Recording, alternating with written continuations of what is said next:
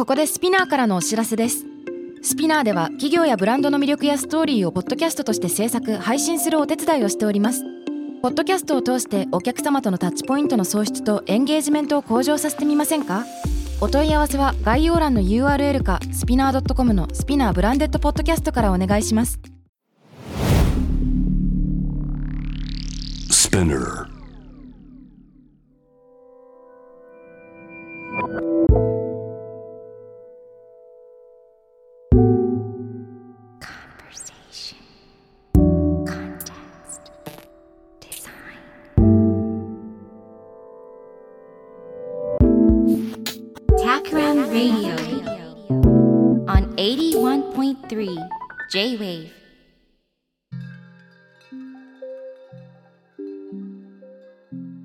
渡邉康太郎がナビゲートしている J-Wave Takram Radio。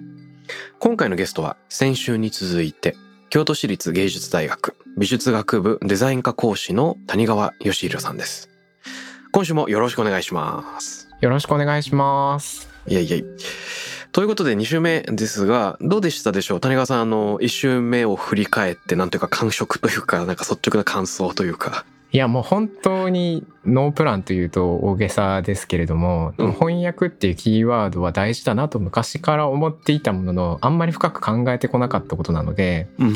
なんかすごく楽しく話させてもらってメタファーっていうところにたどり着けたのはなんかしっくりきましたよね。うんうん。いや、そう。いううん。なんか翻訳ということで私たちは何を考えようとしているのかというのを頑張って翻訳した結果なのかなっていう感じがね しますよね。うん、そう思いますね。あの、まあ、よくある話だと、そうそう、メタファーね、あの、例えば、うん、デザインプロジェクトを登山っていうメタファーで捉えてみようっていうと、どんな山を目指すのかとかね、うんうん。何日目までに5合目まで行くのかとか、一番上にたどり着くために必要なツールとかギアは何かみたいな、そういった語彙の中で、おうおうじゃあスケジュール5合目までの、5合目ってそもそもなんだっていうふうに俺たち定義しようかとか、うんうんそもそもこの山でいいんだっけとか、うんうん頂上に行くことが本当に目的なの？ベースキャンプを作ればいいんじゃないの？とか、なんかそういう議論ができるようになってきますよね。うんうんうんうんそうですよね。で、なんかそれを単にプロジェクトマネジメント的な語彙でやるのとちょっと違った、あの、必要なこととか、キーポイントみたいなのがメタファーの世界に突然見え始めるっていうのはなんか多々ありそう。うんうんうん、うんそうですよね。なんかメタファーってその先ほど言ってくれたやつで言うとこう一連の連想がついてくるっていうのが面白いところですよね。うん山に例えた瞬間に5合目とか、うんあるいはどういう登山道具を持っていくかとかこう私たちがそれについて持っている共通認識みたいなものがこう、ざっとこう紐づいてくるのでそれでこう思考が進むんでしょうね。うん、そう思う。本当にそう思います。うんうんなんかイメージとしては、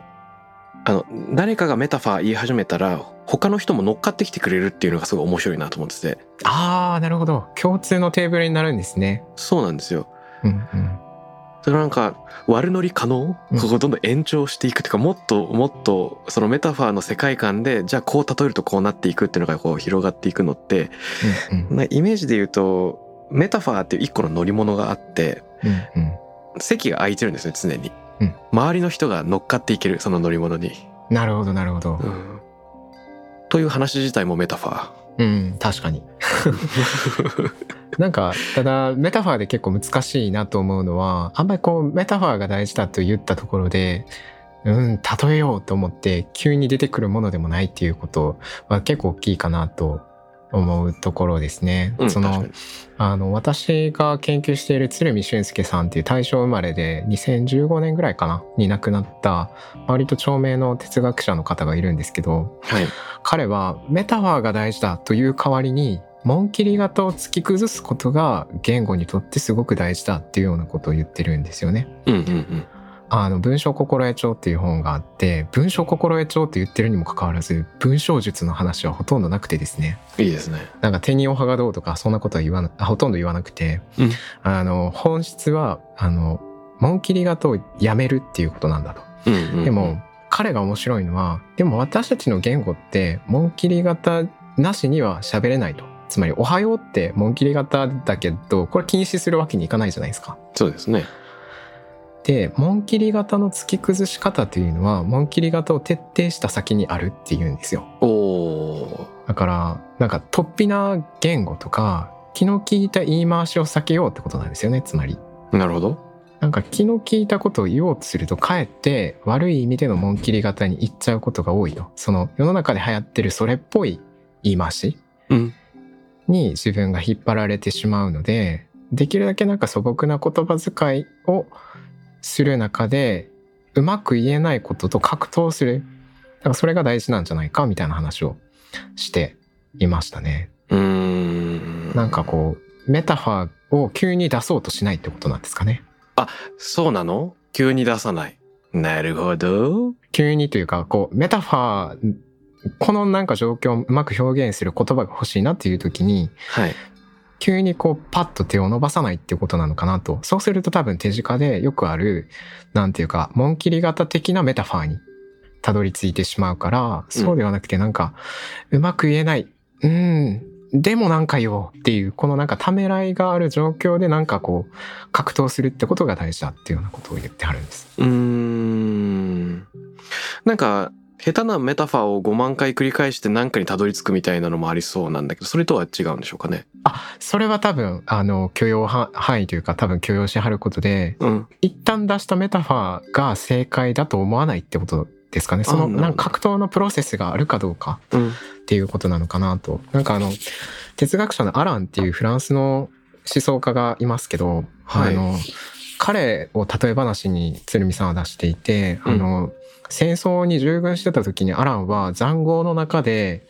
あの絵を描いてたらしいんですよねスケッチか何かを。うんうん。そういう仕方で言葉にするんだって言ってました。ほう、ほうほうほうほうほつまり不安定で動揺があるあってこんな状況で絵を描けるわけがないんですよね。うん なんていうか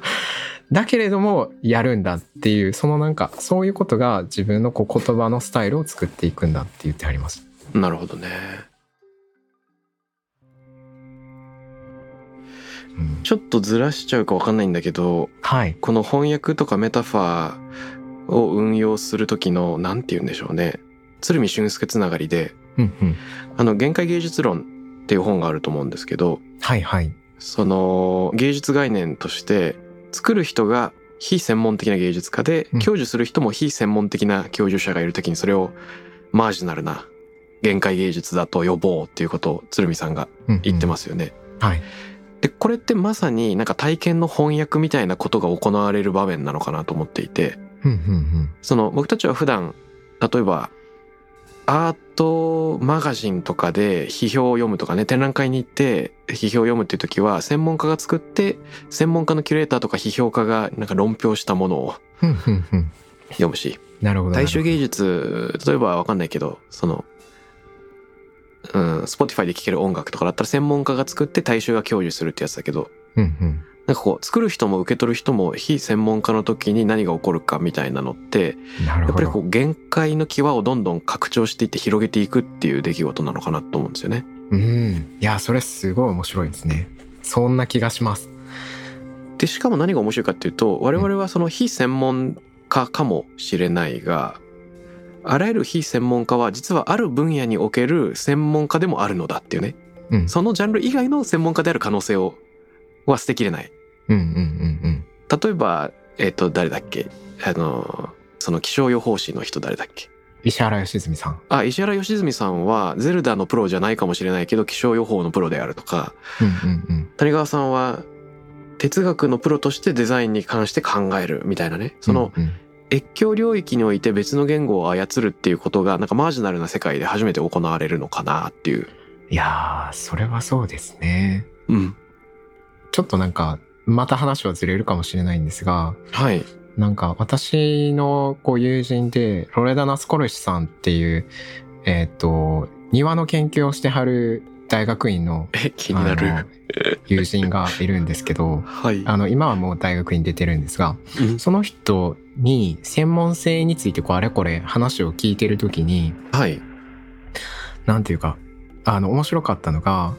あの、学問分野ごとにある種の現場っていうのが存在することがあるんですね。うん例えば、観光学っていう分野だと、観光の従事者、観光産業の従事者っていうのは、まあ、現場についている人ですよね。うんなんかそんな感じでこうある種のこう専門分学問分野にとっての現場っていうのがあるよねっていうこう話を向けると店員にとっては何なんですかそれは庭作りの人ですかとかって聞いたら私もある種の現場にいますっていう答えが返ってきたんですよ。それは何かというと留学生向けに私が庭の話をするとき私は現場の人であるって言ったんですよね。ふむふむふむ。これどういうことかというと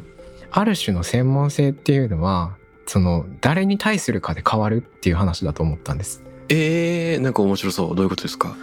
えっ、とつまり庭師に比べると私は現場から遠い人だけれどもうん。ヨーロッパの人にとって私は日本庭園のもうありえないほどの専門家に見えると。うん。つまりその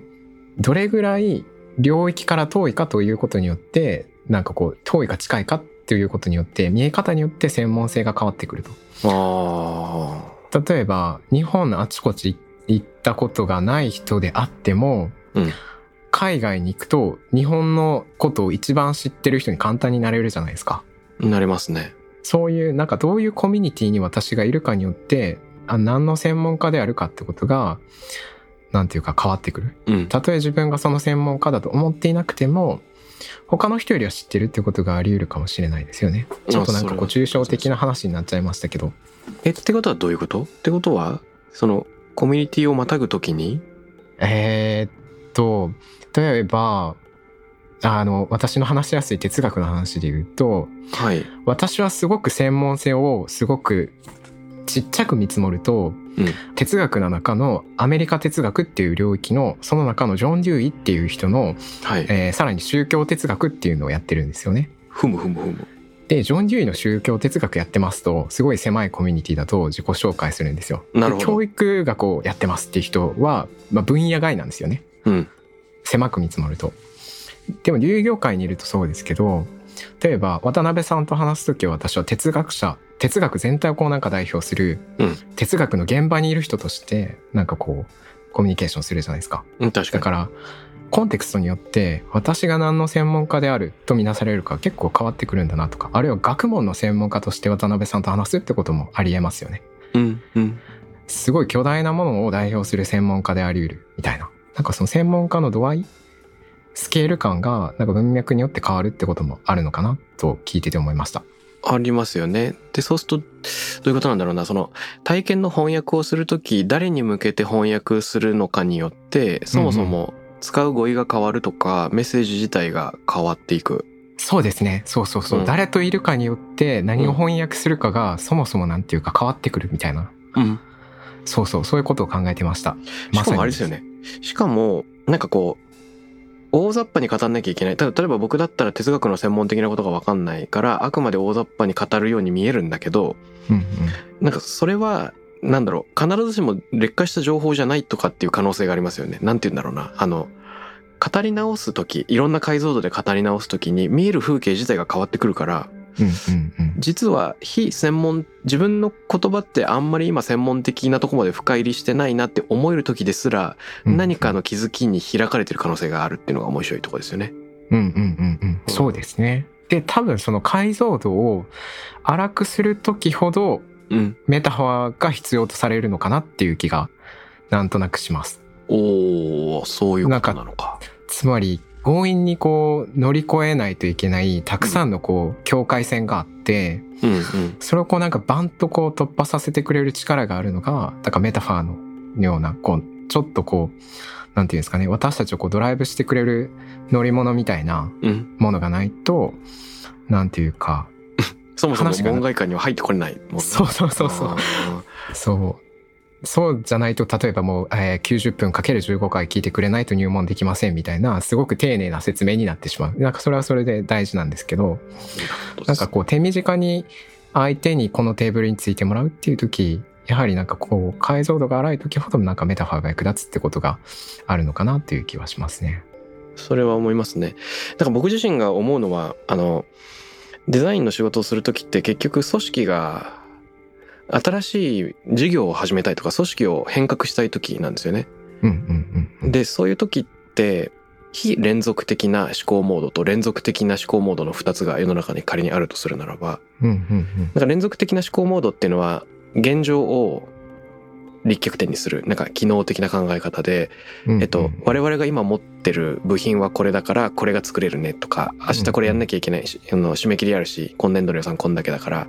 今の制度だとこれができる一番最善の策だよねっていうのがなんか連続的なうんうん。今日をもとに明日を考えるっていうやつで。で、なんか非連続っていうのは、ちょっとあの制約置いといて理想を一回考えてみようや、みたいな遠くの方に点をバッて打ってみるとか、うんあの、できるかどうかは置いといて、目指せたら面白いものを一回考えてみようやっていう時に、なんか非連続的な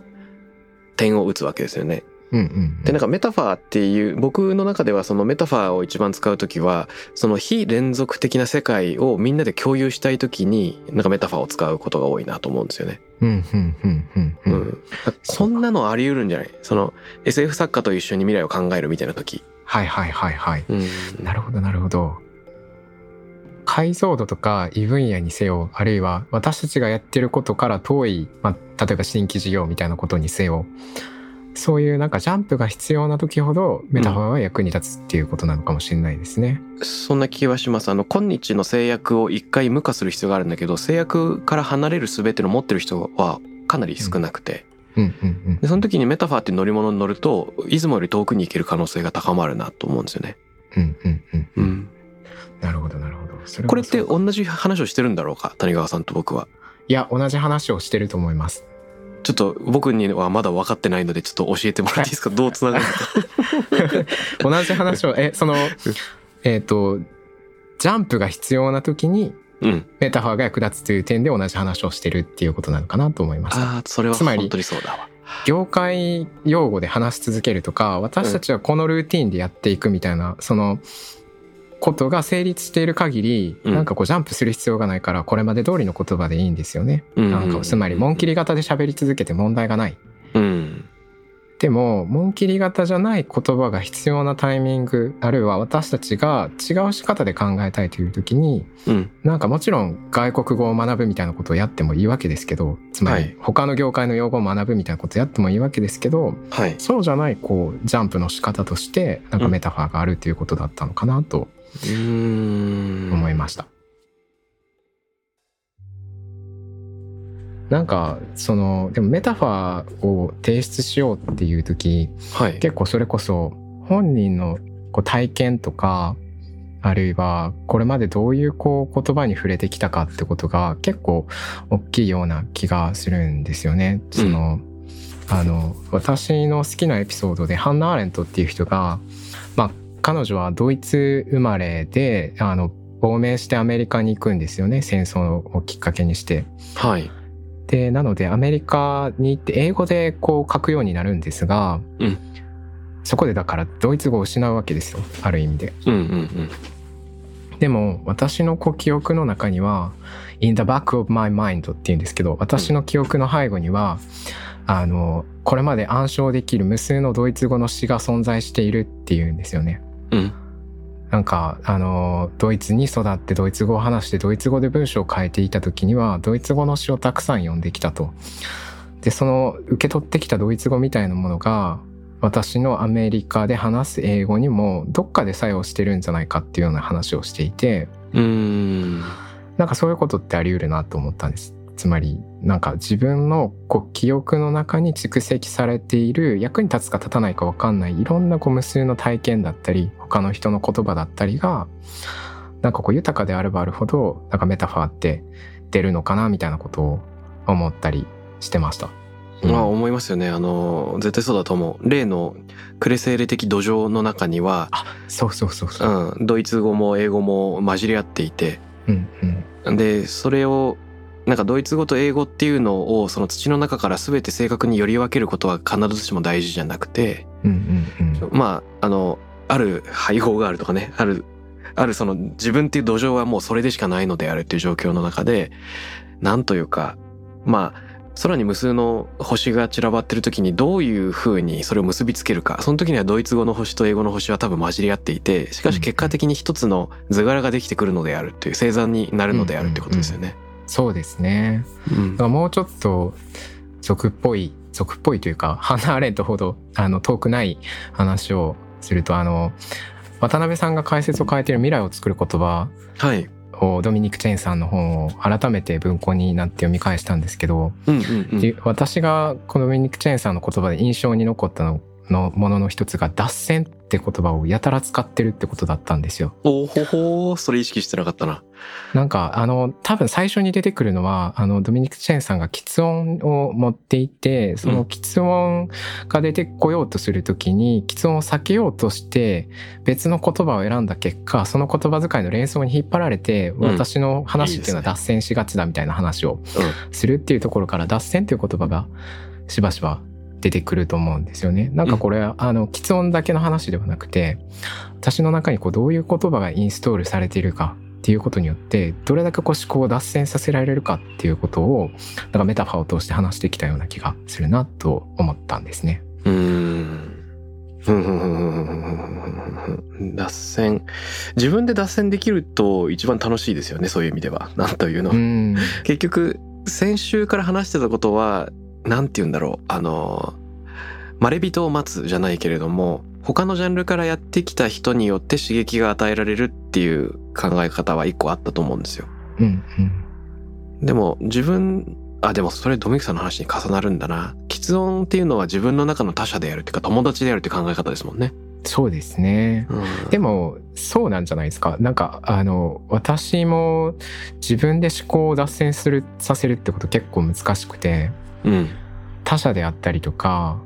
前に読んだ短編小説であるとか、うん。なんか、あの、最近気になっているドラマであるとか、それについて考えることで、思いもしないところにこう連れて行かれるってことがあるなっていう気がするので、はい、ありますね。何らかのこう他者みたいなものが必要なのかなっていう気がしなくもないですね。そう思います、思います。自分の、そうですね。だから、異なる帽子をかぶりながら、違う自分を召喚していくみたいなのを意識的に行えると一番強そうですね。うんうんうんうん。今日はエンジニアの目線で見てみようとか、今日はなんか2児の母の目線で見てみようとか、うんうんうんうんうん、なんかいろいろできるといいんでしょうね。そうですね。なんか、そういうスイッチングって、その、ああ、なんかそれで言うと、あの、すごく面白い話だなと思ったのが、その大学生が会社に入っていく瞬間ってあるじゃないですか。はい。あの瞬間って、これまで、お前は本当に仕事ができるのかみたいな人も、いつの間にか仕事をできるようになるじゃないですか。なんていうか、あの、大学の同期とかで心配だった人ってたくさんいますけど、ど。うんうん、わかるい。つの間にかバリバリ働いてるみたいなことって身の回りに皆さんいると思うんですけどはい。なんかそういうこうぬるっとした変化ってあると思うんですよね。その本人もいつの間に自分がこう会社に入り業界人になり業界の言葉を喋れるようになったのかわからないままなんかこうしれっと変化しているみたいな。なるほどね。でもあのその何が言いたいかというと私たちって新しいコミュニティに行って新しい言語を身につける時いつの間にか完全に染まっていて、うんああ今私は変わっていて新しい言語を身につけたって思うことが難しいってことなんじゃないかなと思うんですよね。なんかつまり、学生時代やったらえ上司にそんなこと言われんの？嫌やなとかだからそういういろんな感覚が学生時代の感覚があればいろんなこう印象を持つことができたかもしれないけれどもうん。こうその組織の感覚になれちゃうというかうん。なんか業界人に染まりきってしまうでもその前は学生としての素朴な感覚を持ってたと思うんですよねごめんなさいこれ結構抽象的な話になっちゃいましたねうん、いやいやいやいやいやいやいや。え、これってでも、どっちもある気がするな。なんかこう、滑らかに変容していく部分、なんか、ゆでガエル的に死んでいく部分もあれば、んうんどうしても譲れない、あの、ナイーブさみたいな、なんか両方あるような気がするな。あーなるほどうん。なんかそこは私あんまりこう人間という存在に期待してないのかもしれないですね。わかんないけど、ぬるっと変わっていくもん、ことが多いのかなってなんとなく思ってました。例えば、あの、歌人の穂村博さんが、歌で歌われるテーマっていうのは、なんかビジネスの言語と全く異なるっていう話をしててすごい面白いなと思うんですけど、あのビジネスで重要なのはやっぱり再現性とか、うん。あの、交換可能性だからうん。お金に換えられるかとか効率が高いかとか、まあ、人がいなくなった時部品がなくなった時に替えが利くかっていうのがあるじゃないですか。はいはいはいはい。で、えっと、こういうものを突き詰めた先にどうしても単価はないっていう。なるほど。だから結果的にお金に換えられないとかむしろ損をしちゃうこととか唯一無二であるかけがえがないものしかつまり儚いとかねみんなの共通言語にならないものしか歌にならないっていう話をしててうんうんうん。でやっぱり、りあの生き延びるためのビジネスの言語と生きるための歌の言語の相入れなさっていうのがまあ表面的には多分あるはず表面的につかなんかどっかにあってうなんかブリッジできるのかはよくわかんないんですけどそのここの間でヒリヒリするっていうのがなんか生活なのかなっていうのは常々思うんです。なるほど。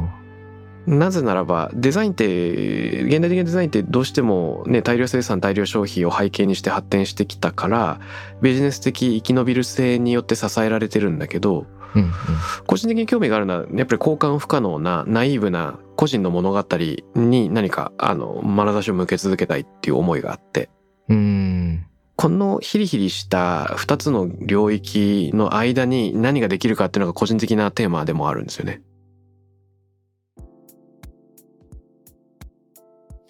なるほど。なんかそれで言うと、ちょっと私が最近考えてること言ってもいいですか？あぜひお願いします。なんか生活者であることってめっちゃ難しくないですか？その自分が自分の固有の人生を生きていると感じるっていうことが、なるほど。なんか短歌のような視点を持ちながら生きるって私もすごく大事だと思うんですけど、それって結構難しいことだなと思っていて、例えば、うんうんツイッターとかやってるとトレンドに関心がジャックされるじゃないですか。はいはいはいはいはい。とか、あるいは自己啓発本とか読んでると、なんか自分をすごい一枚岩のように、なんか強靭な意志を持った存在として捉えることにすごく慣れてしまうし、うんあるいは、なんていうんですかね、関心を持つべきものって自分の生活から生まれてくる感じがするんですよね。なんか短歌ってこう水道の蛇口をひねる時のその蛇口の輝きが気になるとか、なんかそういう、それがどうしたんって他人から思われるようなことをふと読んだりするっていうことがあると思うんですけど、うん世の中ので流通しているこう言葉遣いとかあの SNS のトレンドとかあるいはニュースとかがなかなかそういうそれがどうしたんっていうことに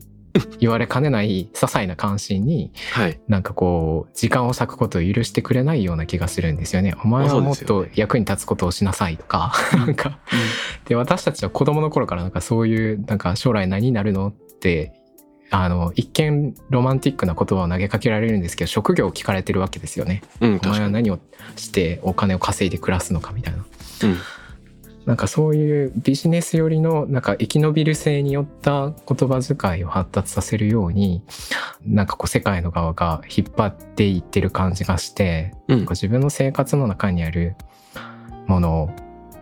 自分の生活とビジネスの世界の葛藤みたいなものを感じさせる余裕を奪ってるような気がしてしまってならないというか。いや、絶対そうですよ。それは本当にそうで。うん、で、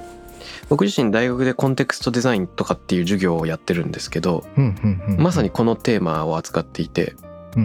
その大量生産大量消費的な最大公約数とか共通言語っぽいなんか社会のため役立つっていう風に使われるデザインをむしろ役立たないものに全振りした時何が見えるかみたいな授業なんですけどあのそれを保ち続けること自体がもうめちゃくちゃ難しいからなんていうの？そういったナイーブなものに対する眼差しを保ち続けること自体が難しいので常に忘れそうになる。うん。常にビジネスの生き延びる言語に自分が完全に侵食されそうになるのをなんか抗うために 自分で授業のを作ってるような気もするし。ああなるほど。なんかいろんな思想を集めてるような気がしてますね。うん、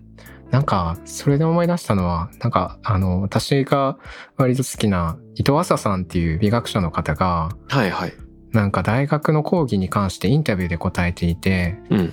私が授業の最初でやるのは学生を感じさせるっていうことだって言っているんですね。うーんというのも学生は何かを聞くと感じ方の正解を探してしまってうんうんうんなんかとりあえず何かを言ってみるってことがなかなかできないと。かそれっぽい紋切り型に飛びついてしまうんだっていうんですよね。うん。一回検索したくなるみたいなね。そうそうそうそう。空気を読んでみたり、トレンドを読んでみたりすると。なんかそういう、そうですよね。映画の感想とか、なんか思わずググって、ああ、そうかって、それに自分の感想を塗り替えるとかって結構皆さんやってはりますけど、うんそれってもったいないですよね。もったいないですね。うん。なんか、うん。あ、どうぞ。いや、あの、ガンジーの言葉で、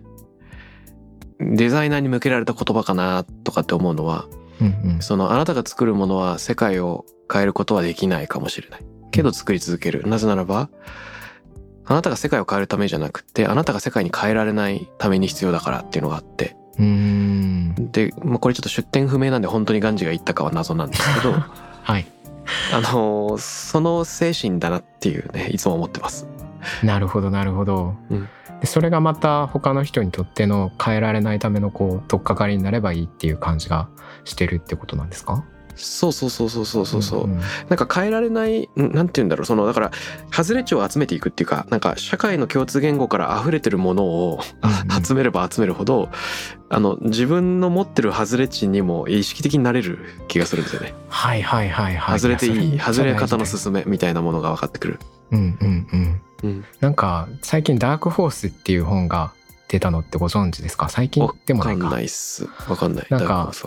平均思考を避けようみたいなタイトルの本をえっと誰だっけな？トッド・ローズっていう方ですね。が書いている「ダークホース」っていう本があるんですけどこれがなかなか面白くてあのそれが外れ値みたいな人うんを擁護するような話なんですよ。いはいはいはいはいはい。そのつまりあの世の中でが評価されている人とか楽しんでいる人っていうのがどういう人かっていうと基本的にダークホースみたいなやつだったって話をしていてそれはつまり正解世の中的な正解とか世の中的に主流な言語みたいなものから外れようとしている。あるいはそういうものとは関係のないところで自分のこうなんか楽しくて仕方がないというものにベットしてきた人たちがなんかすごくある種の偉大な仕事を成し遂げてるんだっていう視点から書かれている本だったんですよね。うんなんか。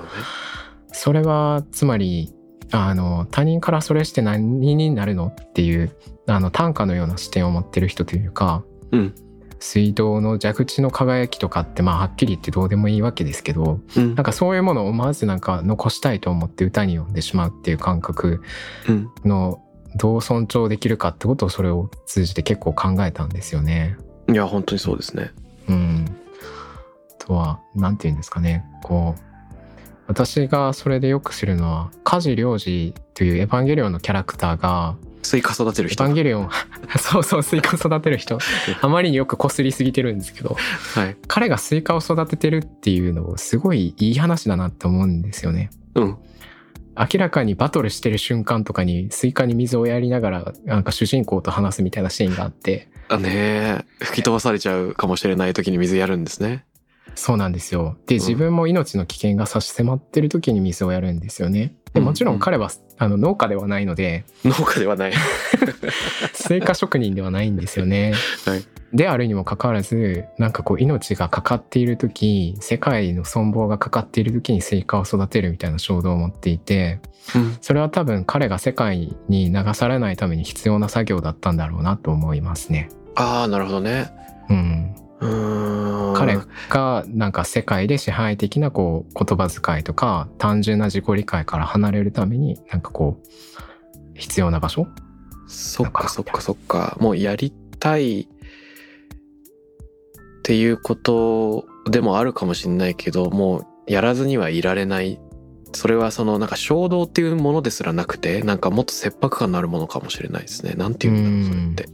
なんか自分が自分であるための、あの、唯一の場所だったのかもしれないですね。うん非合理な情熱のようなうん。ものがそこにあるんでしょうね。ね。うん、なん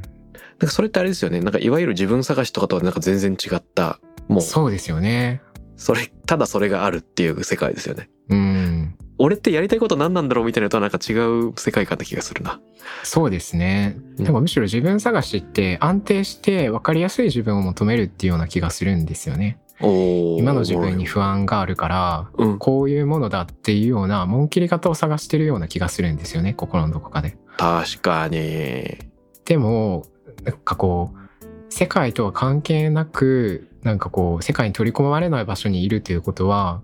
紋切り型じゃない言葉を探そうとしている点でなんかメタファーにつながる場所のような気がするんですよね。なんかどうつながるのかわかんないんですけど。う。うん。んなんだろうな。いや、このバランス感覚だよな。でも、なんていうの？その、もちろん、紋切り型じゃなくていいんだって言ってね、うんうん。その短歌の世界の自分を保ち続けるだけで満足できない人も多いじゃないですか。うんうんで、それによって社会に認めてもらえるかとか、一番近い人に認めてもらえるかとか、うんうんうん。うんなんか、その、いいねがたく結局、さんもらえるかとか。ねだからなんか自分、そこがね、あの、ただ単に突っ走ってるだけだと満足できないっていうところがなんか人間のもどかしい欲望ですね。うーん。そうですね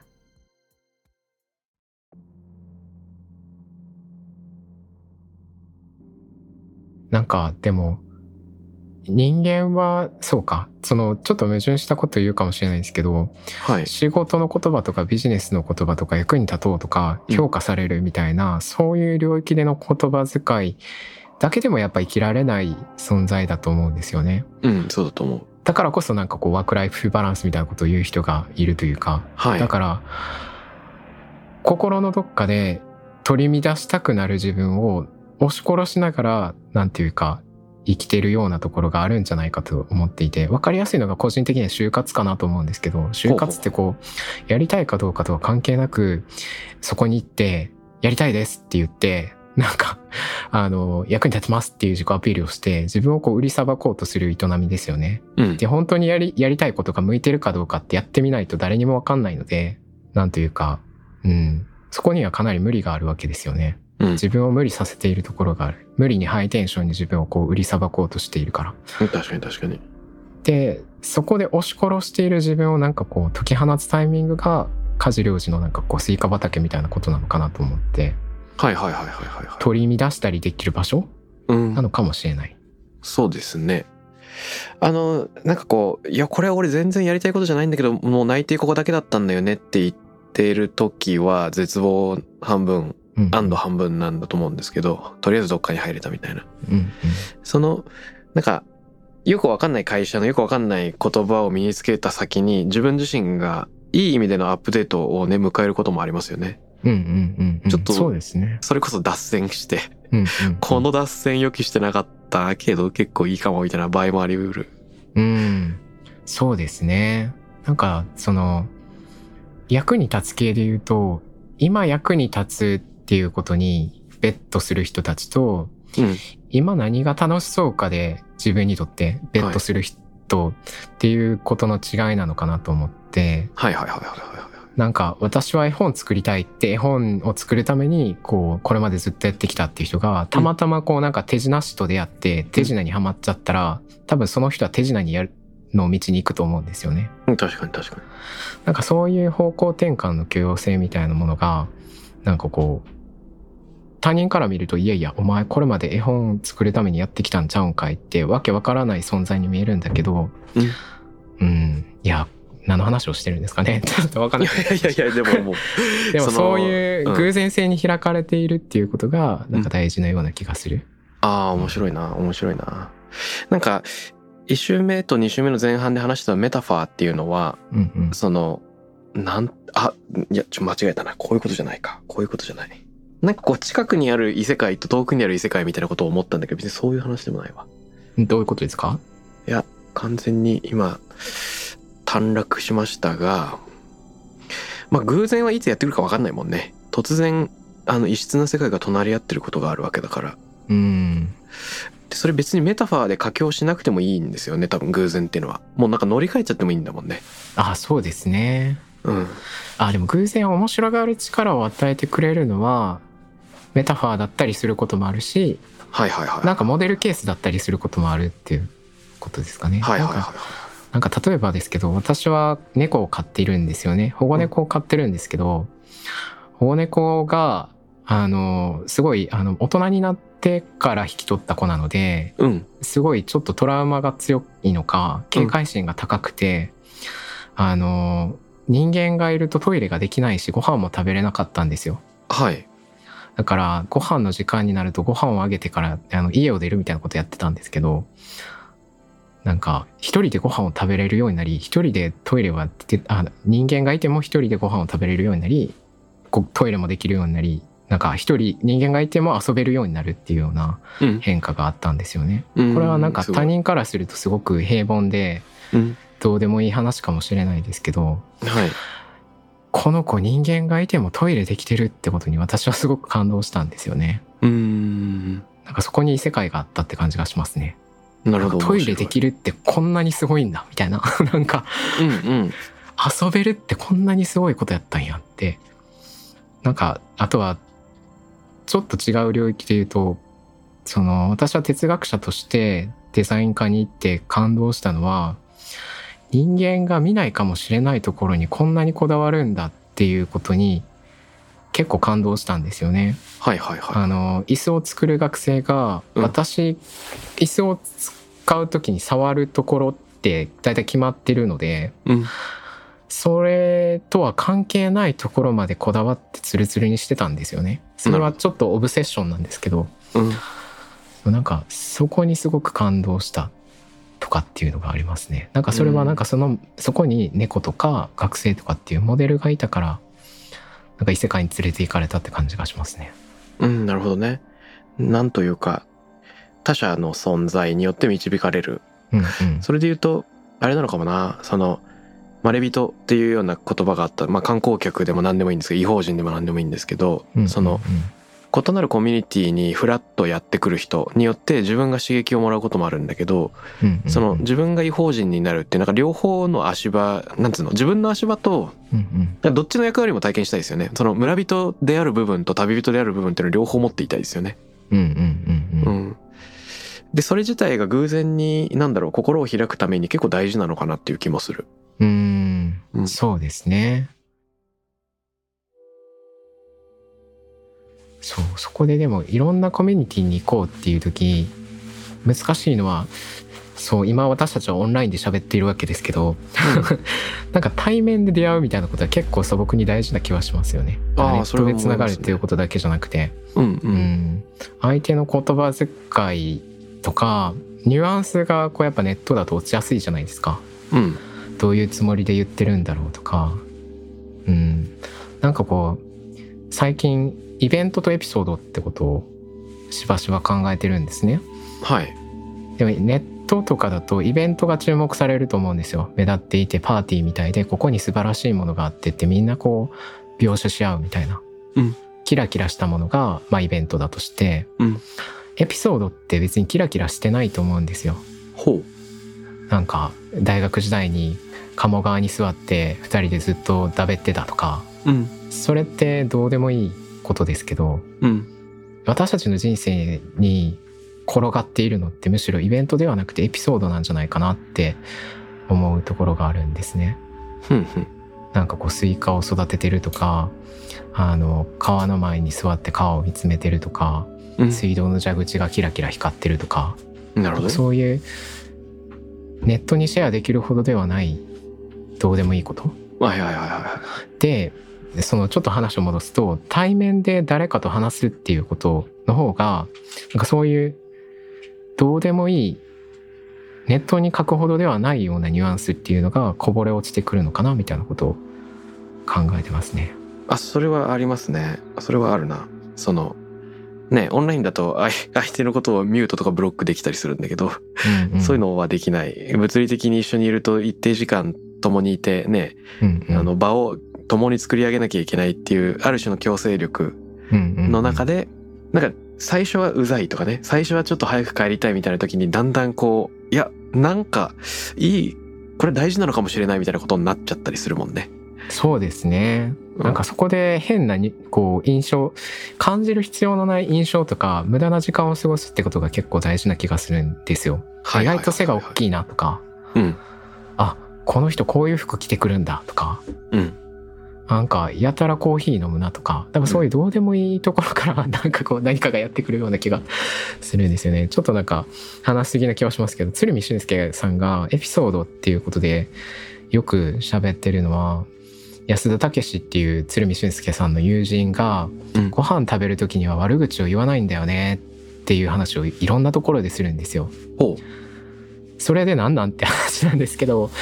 あのもちろんそこから彼なりの教訓を組み出すんですけどうん。なんかそういう誰他の人からしたらどうでもいいエピソードっていうのを彼はすごくたくさん持っていてそれが彼のこう哲学を作ってるんですよね。うん。その人の悪口を食べ食事中には言わない。これはつまり戦争中になんかこう簡単に心を開かないし他人の悪口を言わないっていうこう身体を身につけたそれが戦後になっても残ってる立派な人だっていううん。そういう話をするためにそういうエピソードによく言及するんですけどそういうどうでもいい話っていうのがあるといいのかな。なんかそういうのが ごめんなさい。何の話してるんだ。いやでもねんちょっと思うのはその、うんうん。いや僕どうでもいいの大好き派っていう前提で話すと、その結局誰もがそのどうでもいいこととどうでもよくないことを両方持っていきなきゃいけないじゃないですか。うんうんうんだからホムラさん的に言うとこの生き延びることできることに両方携わっていてどっちかだけに実は全力投球してる人って多分いなくって。うんうんうんうん。うん。ほんでだから数字と物語を行き来する我々であるというかね。うんうん。ほんでなんかでもどっちかに軸足を置いてるとしたら他方の存在をちょっと排他したり距離取ったりすることはなんかあるかもしれない。でも実はそこまで綺麗に分かつことができないっていうのがなんかややこしくて面白いとこで。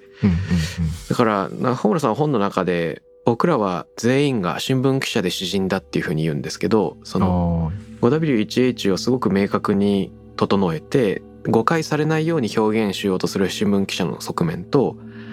あえて、まあ、明言せずに解釈の余地なんかを残すような詩人のようなアプローチっていうのはその人類を二分するものじゃなくて個人を二分するもなんか両方自分たちの中に両方同居しててそれがたまに行き来するんだっていうことがなんか実際なのかもしれないなとも思うんですよね。うんなるほどそれめちゃくちゃいいメタファーですね新聞記者と個人そうそう個人の中の様式としてそれが行ったり来たり振り子のようになんか訪れたりまたは重なっちゃう時に自分の中のその脱線とか自分の中の佳境が起こるのかもしれないですね。うん。そうですね。なんかそれで言うと私は多分世界にとって新聞記者であることが支配的であるようなことにすごくなんか心配を持ってる懸念を持ってるということなのかもしれないですね。うん、しうん。新聞記者みたいな事故とか言葉遣いが溢れていて、うんなんかもっと無駄なこと考えないと現実に振り回されるんじゃないかって思ってるんでしょうね。はいはいはいはいはい。うん、了解了解。いや僕も全くそうなんだけど僕どっちかというとなんか海面にいる気がしててあの、うんうんうんあれですね。この言語をこっちで言ったらどうなるっていうのを双方に試してみたいって思いがあります。ああなるほどなるほど。うん。ああそれはいいですね。なんかわかんないですけど多分私が哲学者とかやってるからかもしれないですね。うんうんうん。哲学者は多分どちらかというと詩人のような人たちなのでうん。世界世間的には多分そうですよね修行僧みたいな感じがすると思うんですけど実際にそうであのゴリゴリやっている人って一日中本を読んでるんですよね、あれ一日中書いてるしそれ以外何もしないみたいな人たちがたくさんいるのでうん。そういうから身からするともうちょっとなんかこう詩人としての自分みたいなものが生活の中で取り戻した方がいいんじゃないかなとか思ってるっていうことなのかもしれないですね。わかりますよ。あの、ね、岡清が言うところのスミレはただスミレのように叫ばいいっていう、この世界観ですよね。うんうん、数学、人類に利益をもたらそうとして数学をやってるわけじゃないよっていうね、スミレがスミレのように。うんうんうんいやーこれはなんかこの先に結局我々のその仕事とか生き様が現れてくると思うんですけどうんうん今度そういったこともさらに話してみたいなと思いつつ残念ながら時間が来てしまいましたそうですね。だいぶ脱線しながら話しちゃいましたけど。なんかあのでも大事なテーマの周りを回りながら少しずつ外堀を埋める作業のようなそんな感じでもあったですねうんうんうん。うん、ちょっとスイカを育ててみたりとかねそうですね。あれですね。次お話しする機会があったら、ぜひ対面で話したいなって思いますね。あそうそうそうずっとオンラインで語り合ってるから、ね、しかもちょっとね、電波の調子が悪くて顔も見えないカメラオフで喋るっていうね、ちょっと探り探りの感じが出たのは絶対そのせいですよね。確かに確かにいやー、本当に。京都たまに行くんであのお会いするチャンスがあったら嬉しいですああ、そうですね。それは、そうしたら、あの、京都で学生をやった専門家としての目線から京都をご紹介します。じゃあたまに京都に行くという専門家としてお会いしたいと思います。そうですね。はい。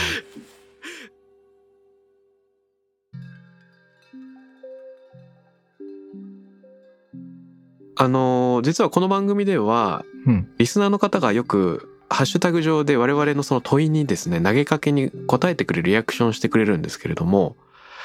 よかったら谷川さんからも何か投げかけ問いみたいなもの一緒に考えたいことなんかでもいいんですけどい。ただけたらと思うんですが、えっ、と、今回割とこう、なんていうか答えもどこに行くかも考えずに翻訳とかメタファーっていうこう言葉で始まって、で、どこかにたどり着いたのか、たどり着いてないのかも あまりよくわからないんですけれども、うん。なんかこういう無駄な時間も大事だなと思っているので、うん。なんかそれに引っ掛けて、あなたが出会った意外な言葉とかってどうですかね？おーおもろいおもろいおもろい。あなたが出会った、その、例えばさっきの穂村さんのはい。新聞記者と詩人、あ、その二つになんか代表させんの？っていううん。意外感が私にはありましたね。役に立つようなことが要求されて、正確であることが要求されるような、そういう領域と感覚と、一方でもうちょっとこう、もっと脱線とか無駄とかが許容されるような領域や言葉遣いみたいなことを詩人と新聞記者に代表させるってすっごいうまいなって思ったんですよね。うんなるほどなんかその時の驚き事をなんかぜひなんか皆さんに教えてもらえるとどういうふうに面白かったのかとかね知られると面白いかなって思いました。メタファーじゃなくてもいいかなとは思うんですけど。はいはいはいはいはいはい、面白い。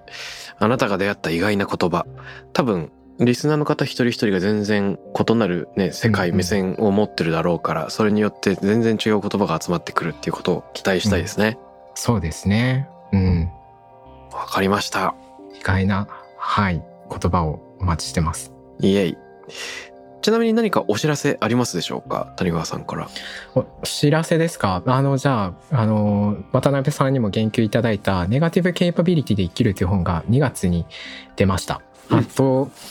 スマホ時代の哲学という本を書いておりましてそちらではあのいろんなメタファーをですねゾンビ映画とか あいろんなメタファーを使っておりますので、うん。あこの人はこういうメタファーを使う存在なんだということで楽しんでもらえると嬉しいかなと思います。もう一冊、うん。3月末に兄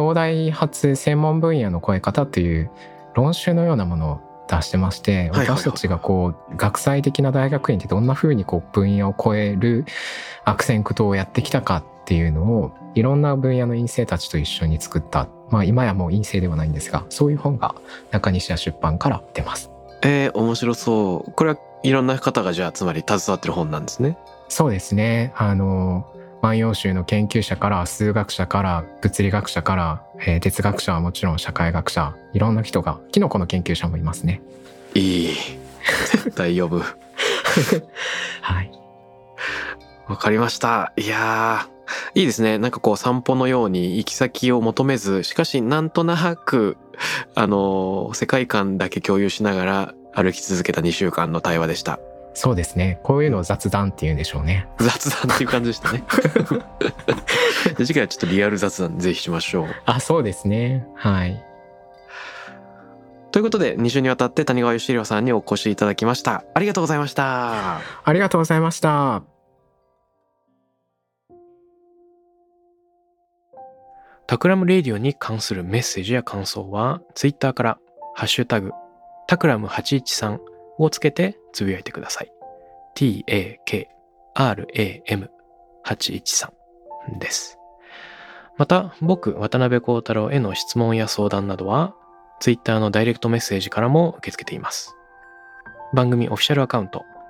アットマーク、タクラム813をフォローして送ってください。